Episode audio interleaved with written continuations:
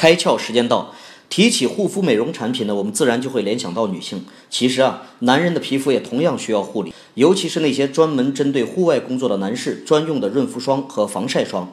比如说像警察、建筑工人、电视电缆或电话线的安装人员、公路工作人员等等，他们绝对不愿意去买那些看上去挺娘炮的物品。哈雷·戴文森呢，就提供了一个很好的解决方案。他们重新定义了男性的护肤用品，无论是颜色、剂型还是香型、外包装，甚至品类名称，比如啊，防防晒盾防护剂。岩石肥皂怎么样？听着就来劲吧。总之就是要像卖杀手用品一样来推销这些产品，而且呢，设计一个激情四射的男士健康用品销售区域。